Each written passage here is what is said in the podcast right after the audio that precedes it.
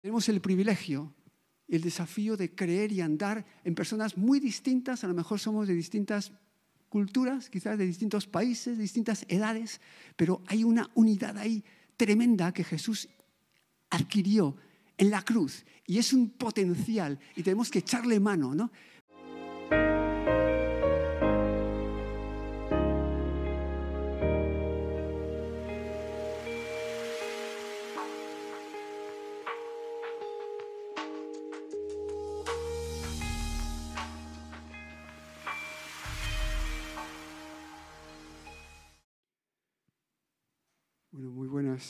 Tardes.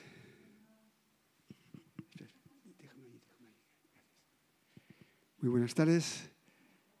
Es una bendición estar aquí con los que estamos aquí y bueno, con los que nos están viendo a través de las redes, pues sería una bendición el veros, pero vamos, gloria a Dios que estamos juntos en el Espíritu y, y bueno, qué que, que, bueno, qué bueno es estar hemos estado aquí alabando al Señor y siempre es, una, es un deleite, es un privilegio, es una bendición que tenemos el poder alabar al Señor, todos también aquí en, conjunto, con, con, equipo de alabanza, con música, que es un regalo de Dios y, y qué bueno, ¿no? Entonces vamos ahora a, a dar, compartir una palabra.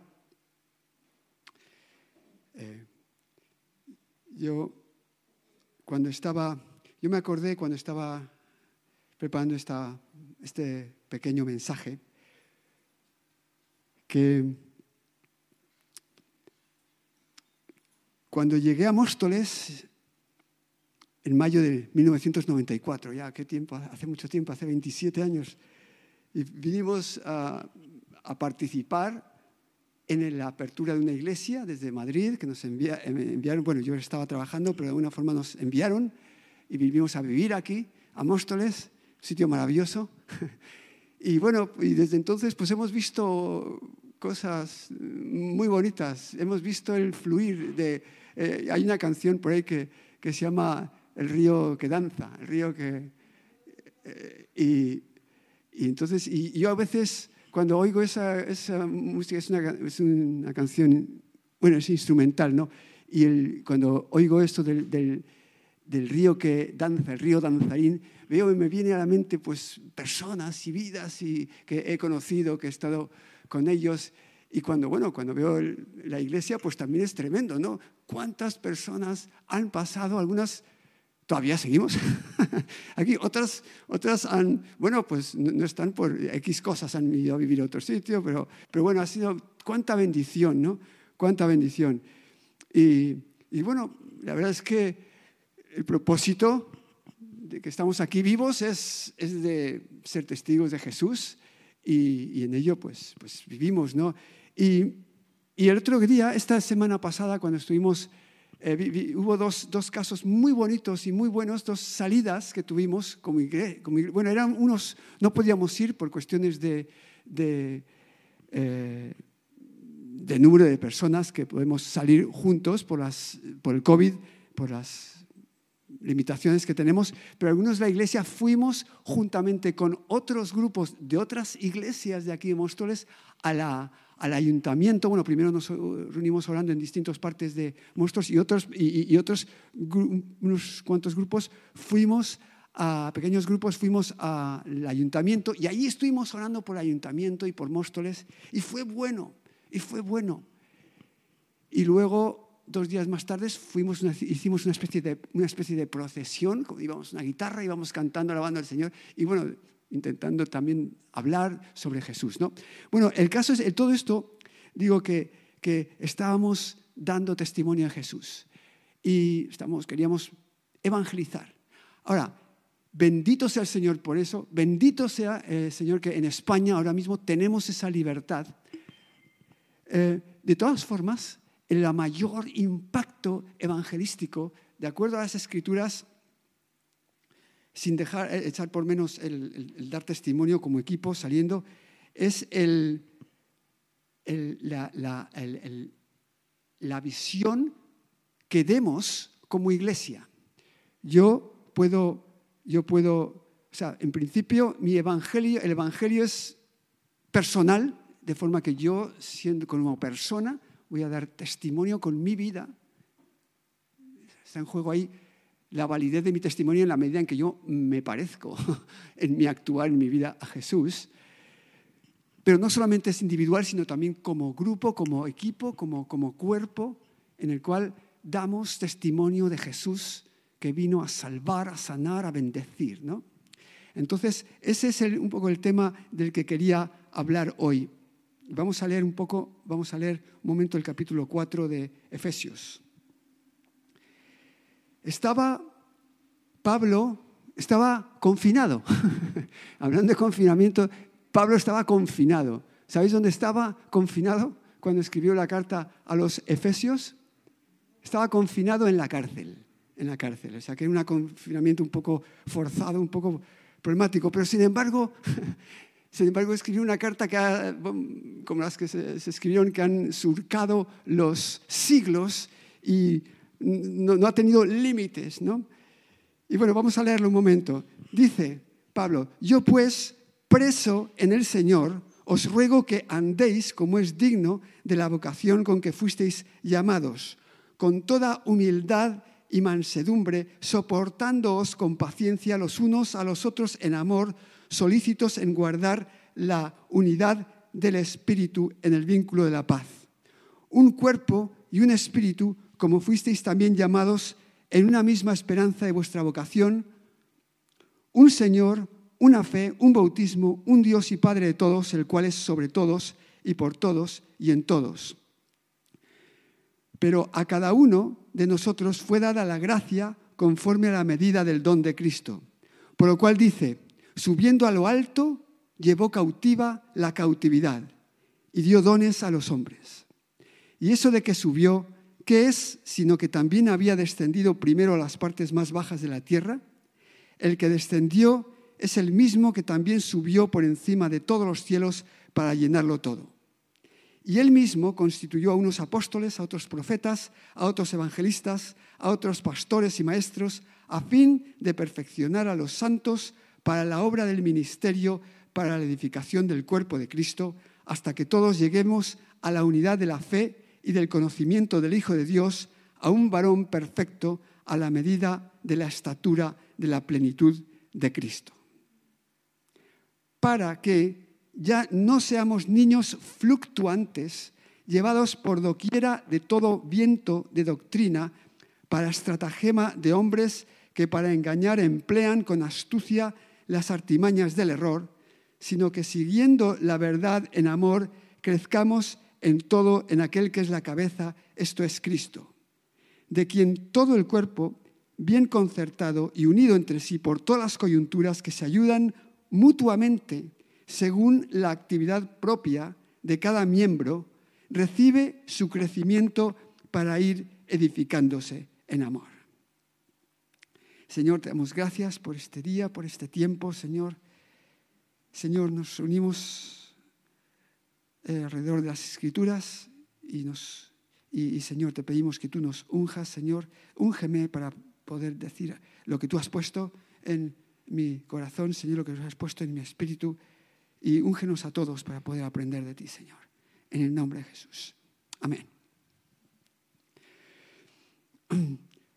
Bueno, entonces ahí está Pablo hablando de esa revelación, toda la epístola a los Efesios trata sobre la revelación que él ha recibido del Señor de la iglesia. Y la iglesia como, como un cuerpo, como el cuerpo de Cristo, el cuerpo del cual Jesús es la cabeza, ¿no? Y, él tiene esa mente, en, su mente, el revelar esto, ¿no? Y una de las cosas mm, bastante centrales en la... Bueno, en los tres primeros capítulos, Pablo habla de la posición del creyente en la iglesia debido a la obra de Jesús en la cruz. Por pura gracia, regalo de Dios, el creyente hemos sido puestos en una situación de familia de Dios por la obra de Jesús en la cruz, por el perdón de nuestros pecados y hemos sido puestos ahí como en posición de creyentes habla, utiliza aquí el término de, los lugares celestiales bendecidos con un potencial, con un potencial tremendo de hijos de Dios, ¿no? Un potencial, es decir, algo que es, puede pasar, que tiene la potencia de pasar. Y a partir del versículo 4, del 4 al 6, habla de cómo debemos andar. Esta iglesia, cómo debemos andar, cómo debemos andar en la práctica. Una parte es lo que es potencial, lo que puede ser, tenemos la potencia de ser, y luego lo que debemos hacer nosotros para que eso, esa potencia se manifieste. Entonces, en, estos primeros eh, versículos del capítulo 4, yo veo tres puntos, yo veo tres cosas que quiero compartir. Una, dice que eh, Pablo dice.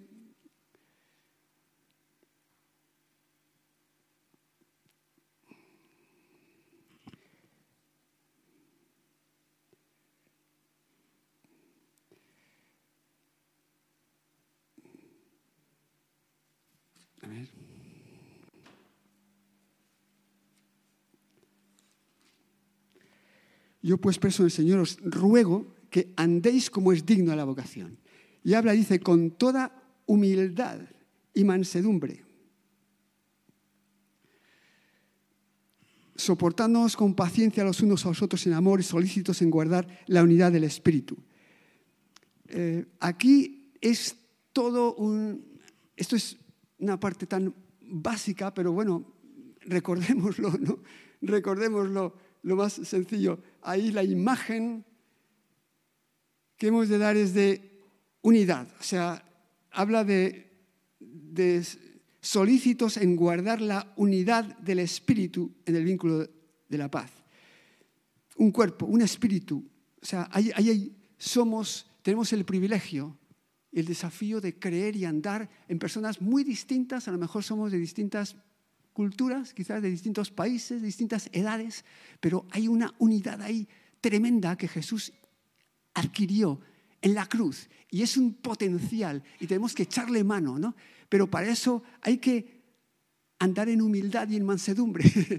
Eh, y no eh, es, no es fácil, pero no es, o sea, no es fácil, pero es posible, ¿no? Es posible. Lo que quizás no sería posible, pues es ser perfectos, es decir, es hacer cosas increíbles. Somos, fallamos y todo, pero, pero para eso podemos decir, vale, vamos a ser humildes, vamos a reconocer las cosas que hacemos mal, vamos a declarar que debemos depender del Señor y vamos a ser mansos, vamos a estar siempre diciendo, bueno, puedo hacerlo mejor, pero tengo paz, tengo paz en, en en donde estoy porque estoy confiando en el Señor. Entonces, esa actitud de humildad y mansedumbre es vital para el, cuerpo. ¿no?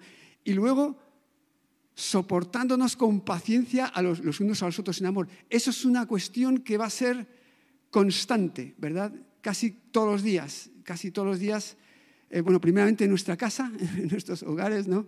Pero soportarnos con paciencia los unos a los otros en amor y solícitos en guardar la unidad del Espíritu en amor. ¿no? El tema es la unidad del Espíritu. Eso es lo que yo quería, me, me saltó más cuando estábamos preparando la unidad del Espíritu. La unidad. Es necesario que nuestro testimonio, nuestro testimonio eh, ante el mundo va a ser fundamental. Dice el Señor Jesús dijo, Juan 17 dice, más no ruego solamente por estos, está diciendo el Señor Jesús, sino también por los que han de creer en mí por la palabra de ellos, de sus discípulos, para que todos sean uno, como tú, oh Padre, en mí y yo en ti, también ellos sean uno en nosotros, para que el mundo crea que tú me enviaste. Así que a la hora de vivir, de evangelizar, eh, han de ver que hay unidad en nuestra iglesia, los que creemos en Jesús, los que hemos aceptado a Jesús y nos hemos rendido, ahí debe de generarse una unidad. Y eso es, un, eso es la potencia en, el evangelismo. ¿no? O sea que yo, yo me, disfruté cuando estábamos allí en la, plaza, varias iglesias de Móstoles, esas evangélicas aquí que, estamos en Móstoles, dije, gloria al Señor, ¿no? Gloria al Señor por ello.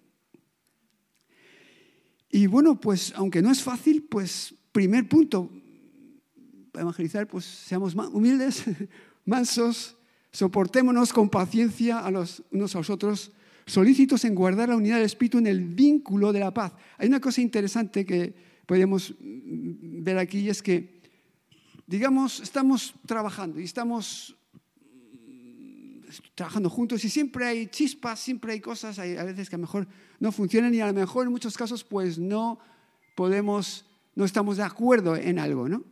Pero, bueno, pues ahí hay una clave y es el buscar la paz.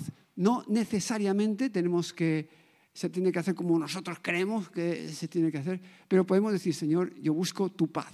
hay un salmo, Salmo 34, dice, busca la paz y síguela, y síguela, ¿no? Entonces, muchas veces decir, vale, Señor, si, hay, si paz en mi corazón, yo puedo confiar en, ti.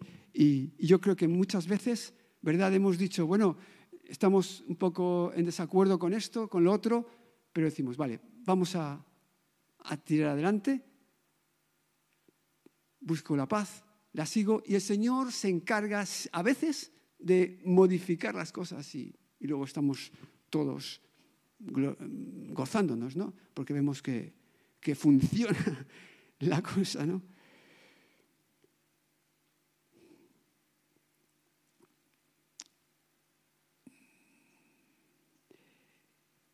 Otro punto, o sea que entonces el primero, bueno, es, digamos, es sencillo, nos recordamos y nos apremia eh, Pablo a decir humildad, mansedumbre, buscad la unidad, buscad la unidad. ¿no?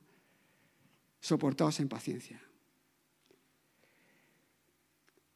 Ahora, aquí dice en el versículo 7, Efesios 4, 7 dice, pero a cada uno de nosotros fue dada la gracia conforme a la medida del don de Cristo, subiendo a lo alto, llevó cautiva la cautividad y dio dones a los hombres. Y eso de que subió, ¿qué es? Sino que también había descendido primero a las partes más bajas de la tierra. El que descendió es el mismo que también subió por encima de todos los cielos para llenarlo todo.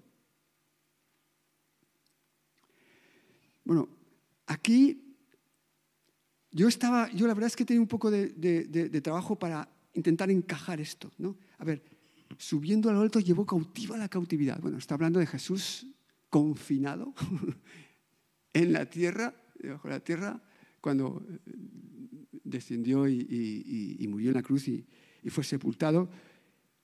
Subiendo al alto llevó cautiva la cautividad y dio dones a los hombres. Bueno, yo digo, ¿y qué podemos sacar de esto? Bueno, lo, que, yo he, lo que yo he sacado es, es en cuanto a esto, el tema de la unidad, es que gracias a Dios por la potencia, por el milagro, por, porque Jesús subió, llevó cautiva la cautividad y, pone aquí que subió por encima de todos los, los cielos para llenarlo todo. Los cautivos, el confinamiento debajo, con su resurrección y ascensión, Jesús rompió todo y dice, y, fue a llenarlo todo, todo por encima de los cielos, ¿no? Y dice, o sea que ahí vemos la potencia del Evangelio, el poder del Evangelio, ¿no? Que se manifiesta de formas diferentes, pero se está manifestando desde entonces y llegará a su, plenitud, ¿no? Pero dice a continuación, y él mismo, después de, subir por encima de todos los cielos para llevarlo todo, y él mismo constituyó a unos apóstoles y a otros profetas y a otros evangelistas y a otros pastores y maestros a fin de perfeccionar a los santos para la obra del ministerio, para la edificación del cuerpo de Cristo, hasta que todos lleguemos a la unidad de la fe y del conocimiento del Hijo de Dios, a un varón perfecto a la medida de la estatura de plenitud de Cristo. Vamos a ver, aquí si pudiera yo resumir esto, es que el Señor desde ahí, en su victoria, habiendo llevado a los que estaban en el seno de Abraham, en, el lugar, en el Sheol o en el Hades, en el lugar de los muertos, pero que habían muerto en fe, subió a los cielos y luego para los que estamos en la tierra dio dones. Dones.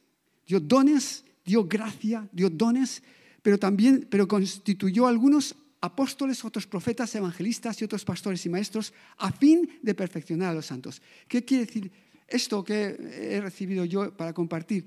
El tema aquí es llevar a los santos, es decir, a los creyentes, a nosotros, a la madurez, utilizando en lugar de la palabra perfecto, a la palabra madurez, que creo, entiendo que es más bien a lo que se refiere aquí, porque no es que seamos perfectos, pero sí maduros, sí en el sentido de que vamos ya a ir entendiendo cómo va todo y hay una madurez espiritual en nosotros, debe de ir generándose, ¿no?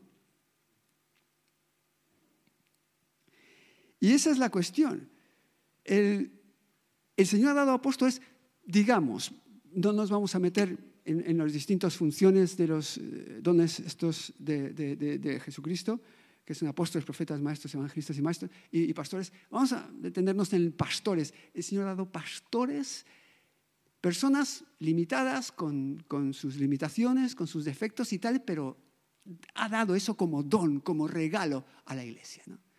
estamos agradecidos. Y estoy agradecido al Señor por, por Jimmy, por, por, por, por Efra, por, por, Luis, por, cada uno de los dones que el Señor ha dado aquí.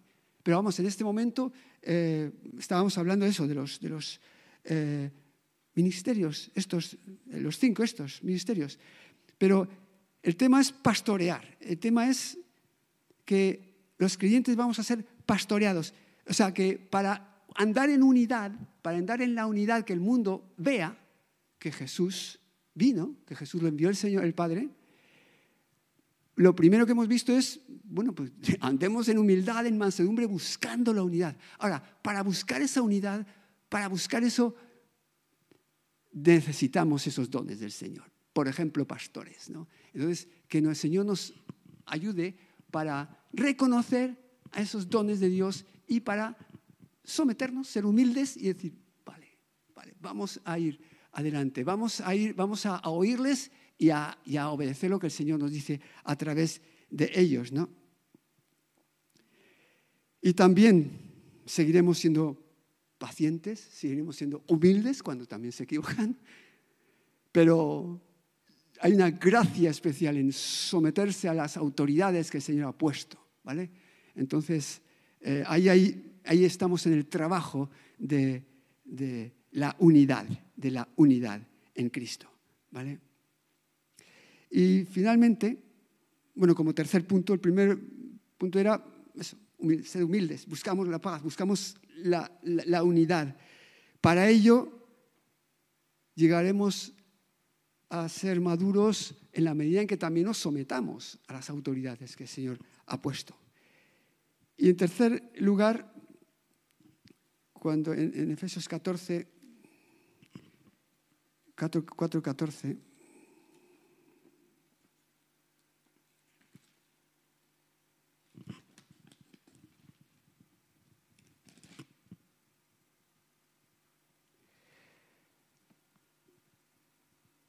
dice, hasta que todos lleguemos, o sea, la obra de los profetas, apóstoles, pastores, a fin de perfeccionar a los santos para la obra del ministerio, para la edificación del cuerpo de Cristo, hasta que todos lleguemos a la unidad de la fe y del conocimiento del Hijo de Dios, a un varón perfecto, bueno, eso, a un varón, maduro, para que ya no seamos niños fluctuantes, llevados por doquiera por todo viento de doctrina, por estratagema de hombres para engañar, que para engañar emplean con astucia las artimañas, sino que siguiendo la verdad en amor crezcamos en todo en aquel que es la cabeza de Cristo.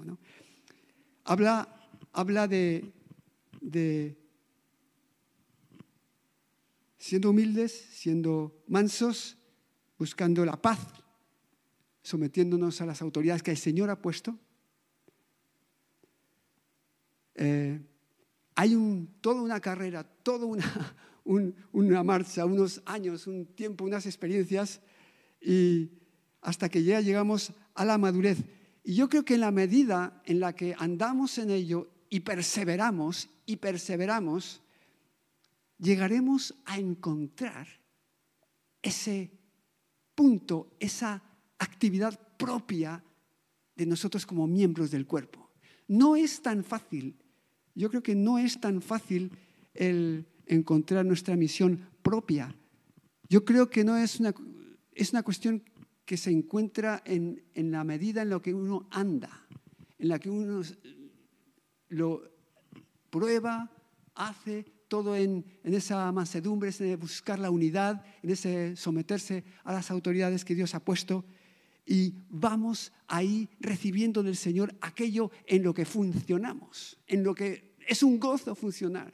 Porque yo creo que, que la, la, el, una de las características de estar haciendo lo que el Señor nos ha mandado hacer es que trae gozo, trae libertad, eso no lo hace libremente, lo hace con gozo, ya sea esto, ya sea lo otro, porque bueno, ya sabemos que, que no, no tiene sentido, o sea, en la carne, en la naturaleza humana, pues siempre andamos, pues quizás comparándonos unos con otros, haciendo esto, pues, a veces surge la tentación de envidiar, de tener celos y tal, pero realmente eso no, no debe ser porque el Señor nos ha puesto a cada uno algo genuino, característico nuestro para nosotros. Y como decía, me parece que el pastor el otro día, con una imagen que aparecía por ahí, era, no se trata de competir unos con otros, sino de perseverar en el camino, competir conmigo mismo, en el camino que el Señor tiene para mí. Y yo creo que eso es un motivo de gozo y de paz, ¿vale? Eh, de, así que, así que ese es el, el, final, repitiendo, buscando la unidad, que es una imagen que tenemos que dar y que es preciosa, que es poderosa, que es gloria al Señor por ello cuando hacemos un trabajo la iglesia y, se manifiesta. Es una manifestación ante el mundo y para eso pues hace falta trabajo, hace falta esa parte de, de, perseverancia, de mansedumbre, de, buscar, de perdonar. Cuando unos hierran y, y, lo hacen mal, paciencia, vamos adelante. Cuando uno, nosotros mismos lo hacemos, pues también paciencia con nosotros mismos. Y, y al final vamos a ir encontrando aquello en lo que realmente podemos hacer y es un gozo, ¿no? Entonces, conclusión. En nuestro deseo de evangelizar el mundo, que el mundo vea unidad entre nosotros. Y tenemos un trabajo, es un trabajo que no es fácil porque es de día a día de, ser humildes, de ser mansos, de perseverar, de perseverar, de perseverar hasta encontrar la paz, esa, esa paz en la cual decimos, vale, estoy, estoy haciendo lo que el Señor me dice.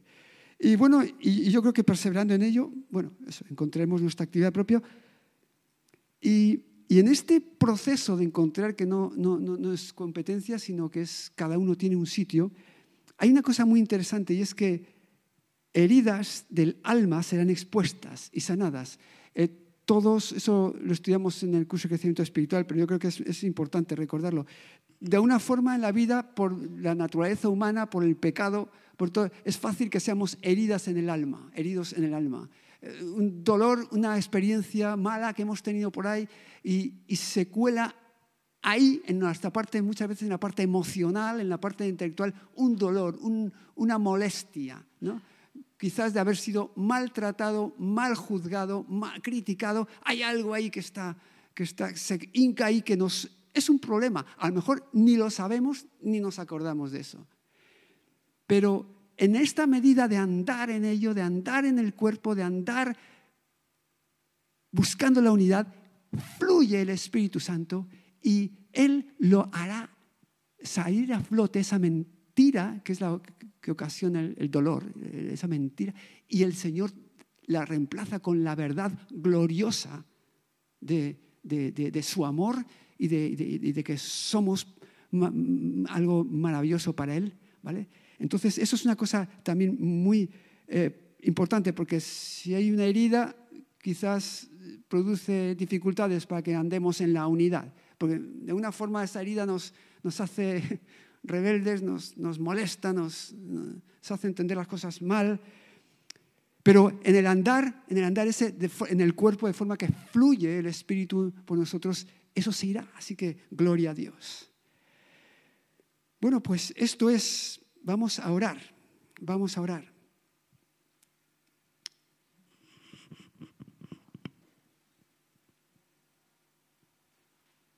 Señor, eh, por favor, podemos, eh, Efra, pues por favor, hoy el equipo de alabanza, si podéis venir aquí para que oremos juntos y para que también en medio de la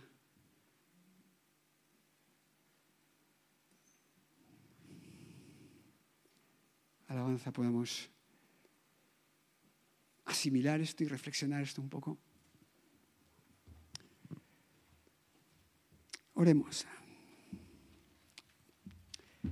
Señor, gracias por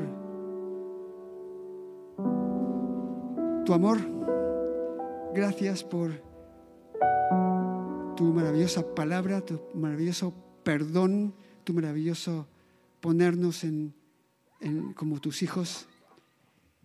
Y ahora, Señor, necesitamos que tú nos ayudes, Señor, a andar, Señor, de acuerdo a, nuestro llamado, Señor.